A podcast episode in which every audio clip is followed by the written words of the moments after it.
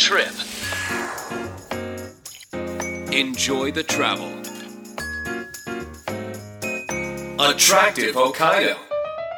時刻は午後3時30分になりましたアトラクティブ北海道こんにちは増田香織です私たちが住む広い北海道北海道で生まれ育った人でもまだまだ行ったことがない場所もたくさんあるのではないでしょうかこの番組アトラクティブ北海道ではそんな広い北海道を7つの空港エリアに分けてその周辺の観光やグルメそしてリアルな現地の情報などを交えつつ道内の魅力をお伝えしていきます。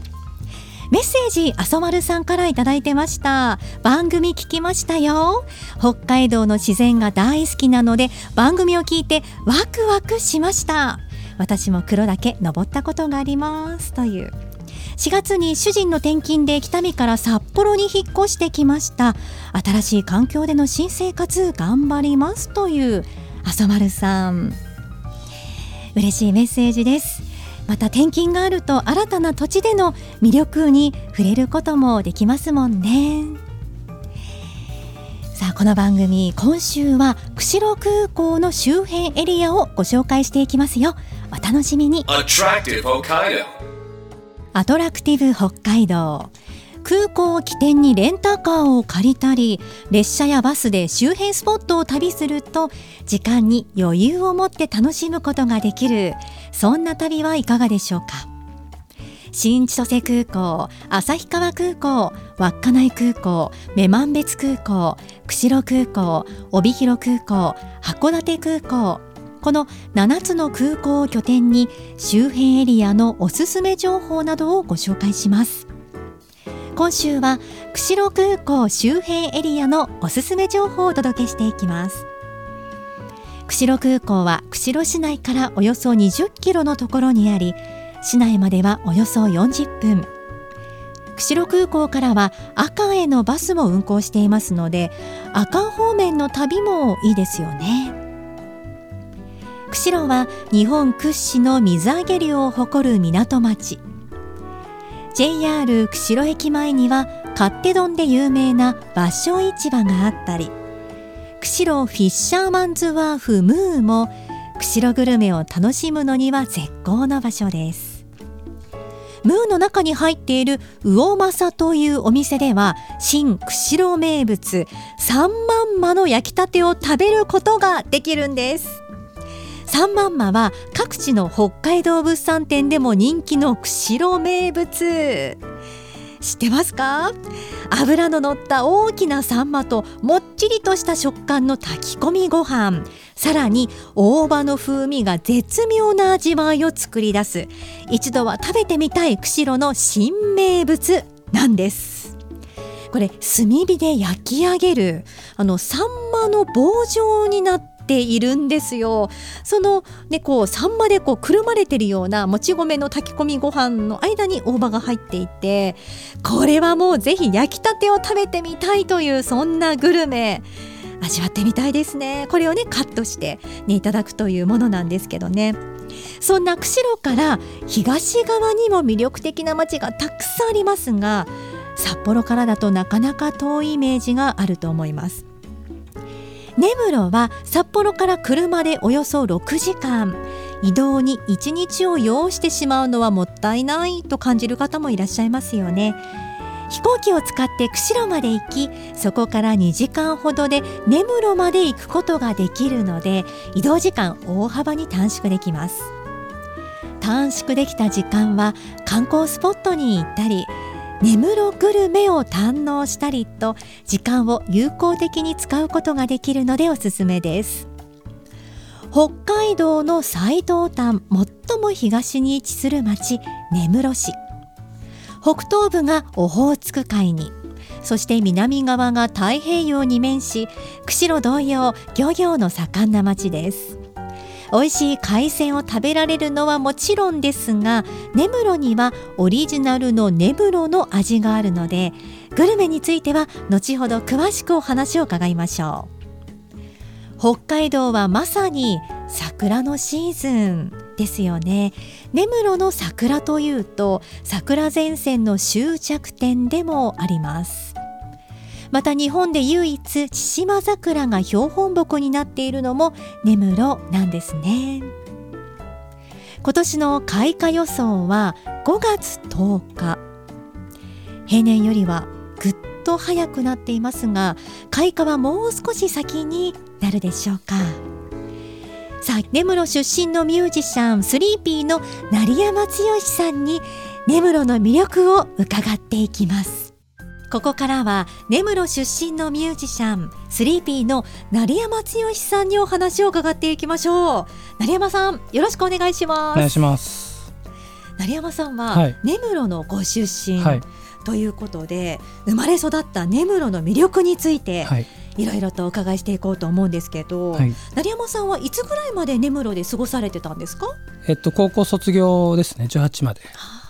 で札幌に来ましたじゃあ私と同じようなパターン私もまあ同等といってもちょっと離れてはいますけど十勝、の同等出身でうんうん。高校までだったので、であなる一緒ですね。ともう札幌の方がうん。長くなってたり、そうですね。で最近はあの、はい。写真にはまっているということを聞きまして、根室のおすすめのなんかこう写真スポットなんかはありますか？去年始めたんですよカメラを。ちゃんと割と最近ですそうもんね。なんですよね。全然その全く興味がなくてカメラとか写真とか。またなぜ？あの動画配信のライブを自宅からやろうみたいなのとかでこう動画について調べてこういろいろカメラを買ったんですけど。はい。結構写真の方が面白くなってきたりして。で根室帰った時撮ろうと思ってええ。今年帰った時撮っておすごい良かったですね。やっぱすごい場所だなっていうかその中でも春国隊っていう、えっと、根室10景あるんですよねなんか。花白咲国体はい。車石とかねいろいろお落ち石とかねいろいろあるんですけどはい。その中の春国隊というなんかなんて言うんだろうな。釧路湿原的なこう地帯みたいな感じというか湖があってはい。そういう場所があるんですけど。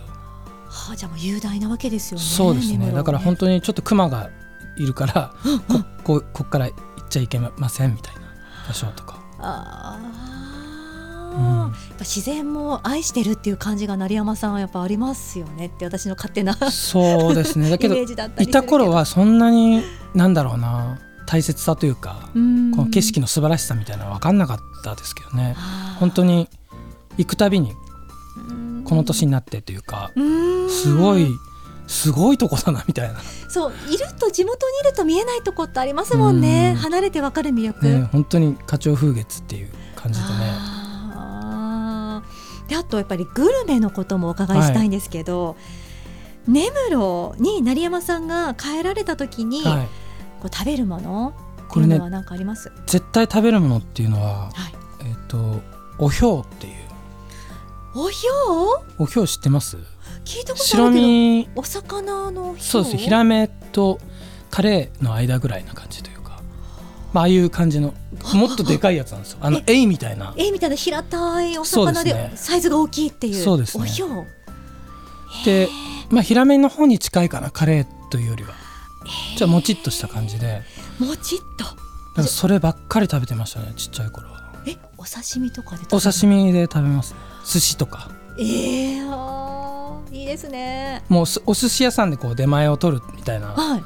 ちっちゃい頃ええ。もうおひょうを15貫とかえだけ食べてましたね俺いつも。いやちょっと今これ食べたい人もたくさんいますようん。聞いてて。何それおひょうみたいな。すごい美味しいんですよ。え私道東出身でもちょっとあまりピンときてないから。そうですよね。あのうん。オホーツク海側かな、だだから知床とか。ラオスとかあの辺根室海がね両方ありますもんねね。太平洋とね釧路でもあんまり見ないですもんね、そうかこれはもう根室に行って、うん、旬の時に食べたいっていう感じですよね。そうですね。えー。だから実家帰る時には絶対それリクエストしといて、あ意外とは正月とかでも品薄だったりしてて。えー、あこれもお表もメモしときましょうね、はい。皆さんっていう感じで。で根室に、はい。じゃあこう来た時に成山さんがもうこれ絶対食べてよっていうものって？そうですね。えっと下がりステーキっていう。これもあんまり聞かないですよね。聞かないです。これもももともと,、はい。えっとチボリっていうステーキ屋さんがあったんですよ根室に、チボリ。はい。えー、と自分が本当に5歳ぐらいの時からええ。いやもっと前からあんのかな。でうん。その店が一旦なくなってはい。チボリアンクルテルという店とはい。ナインハーフっていう店と、はい。こう3つぐらいはい。分かれたんですよね、そこのお店の。あチボリから分かれてって。そうなんですよね、はい。でそこで下がりステーキはどこにでもあるんですけどその3店舗に、うんもうどこも美味しいんですよね、サガリっていうぐらいですからこれは。その赤身ののステーキですね。えー、なんか特徴的なのはな何ですか？こう味付けだったりとか？えっ、とデミグラスソースなんですよ。あーここでデミグラスソースが来るんだ。鉄板でパンと来て、ええそこにこうあのカレーに入ってるようなのあるじゃないですか。あの器はいはい。それでうん。ジューって自分でかけていくんですけど。うわーたまんない。ご飯進む。でサーロインみたいな油がないのでけど程よいこうレアでこうねミディアムレアぐらいで食べると本当に美味しいですね。もうこれサガリステーキ行きましょう。根室行ったら。ステーキはなかなかこちらでもねいつも探すんですけどね。ねなかなかないので。えねえ鉄板中にこうソースかけるっていいですね。もうこれはじゃあ絶対行った時には。そうですね。あそこら辺別海とかでもあの短角牛とかも有名なので、すごい美味しいですよ。そう考えると海の幸とうん。ね、こそうですね。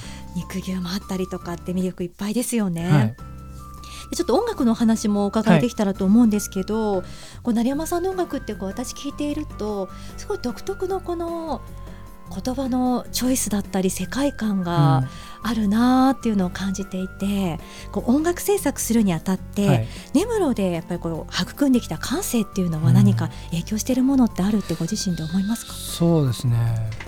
本当にそれまで作ってて道外とかでライブをする時になんかその北海道っぽいですねみたいなことを言われてそれまで本当に自分たちではねどさんこみたいな気分では作ってないからそのの北海道の音をみたいな風には意識して作ったことはなかったのでへえさそういうもんなんだと思ってこういろいろ見つめてったらなんかやっぱ根室に住んでてた時のなんか風景というかポツンとしてるんですよやっぱ。なんというか。自転車でヒューってねうん。そういうとこ行くとなんかポツンって一人でいるような感覚というか。ポツンなんだ、位置的にもちょっとポツンなね端の方だし、うん。はあはなんかあの感じはなかなかあのだから田舎に行けばそういう風になるかっていうとまた違うというかあとやっぱすごい霧がすごいんですよね。あ。とかなんか色もあんまり色がないんですよね。なんかこうグレーなイメージだっそうなんですねグレーっていうかそのね、白いもやうんっていうか、ベージュというかなんかはあ。草木もなんかちょっとこう枯れてる感じというかトドワラとかもねあっちなんでねトドバラもいいとこですよね。そうですね、うん。だから緑がっていうよりはどちらかというとこうちょっと寂しい感じが、うん、そうなんかそれを聞くと 3P のこううん楽曲となんかリンクしてくるなっていう部分も。そうです。ねなんか自分でもあそうなのかもなって思えてきているというか。んこう独特の哀愁だったりとか、うん。なんかこう心をこう寄せられるというかそういう空気感ってやっぱりこのね出身地うん。根室っていうところが育んだ感性ってやっぱり間違いなく、うん。ね、根付いているものってありますもんね。あると思います。ね。ねこれからそれがまた写真だったりとかねいろんなところにもね、うん。このアーティスト活動として広がっていくといいですよね。うん。なんか写真でもやっぱそんな風な雰囲気になるっぽくてやっぱ。はあ撮ってるのを見てたら。いや成山さんの写真も見たくなってる方今たくさんいると。ね今 YouTube で上がってるのでそうですか。そうなんですよ。最近根室で撮ったものをまとめたものをえっと上げたんですよね。じゃあ YouTube でぜひそのはい写真を、Twitter の方にあの 上がってるので。そうか Twitter とですね、はい。ぜひぜひこちらもねチェックしていただきましょう、はいでは成山さんが思う最後にね根室のご出身地の最大の魅力っていうところもうん。ぜひ、なかなかまとめられないかもしれませんけどいっぱいあって。そうですね、うん。まあグルメももちろんですけどやっぱ寂しさかな。やっぱささっき言ったポツンとしできる場所というか、うん。なかなか日本にもないんじゃないかなっていう、なんか聞いてるだけで染みてきました。うん、なんか一人でね旅とか、ちょっと危ないかもしれないけど。一人旅もいいですよ。なんかね、うんうんうん。あの釧路根室のあたりってねやっぱうん。一人でこうポツンと旅するのってちょっと感性に響くような気がしまうす、ーん。いやなんかすごく私根室の魅力っていうところを成山さんを通して、今すごいこう体感することができてもうあ本当あそこに改めて行ってみたいあっていう気持ちにね。なりました。いや今日はありがとうございます。いえいえこちらこそ。で本当あっという間だったんですけれども、今日は根室出身のミュージシャンスリーピーの成山剛さんにお話を伺いました。またぜひお話お聞かせください。はい。ありがとうございました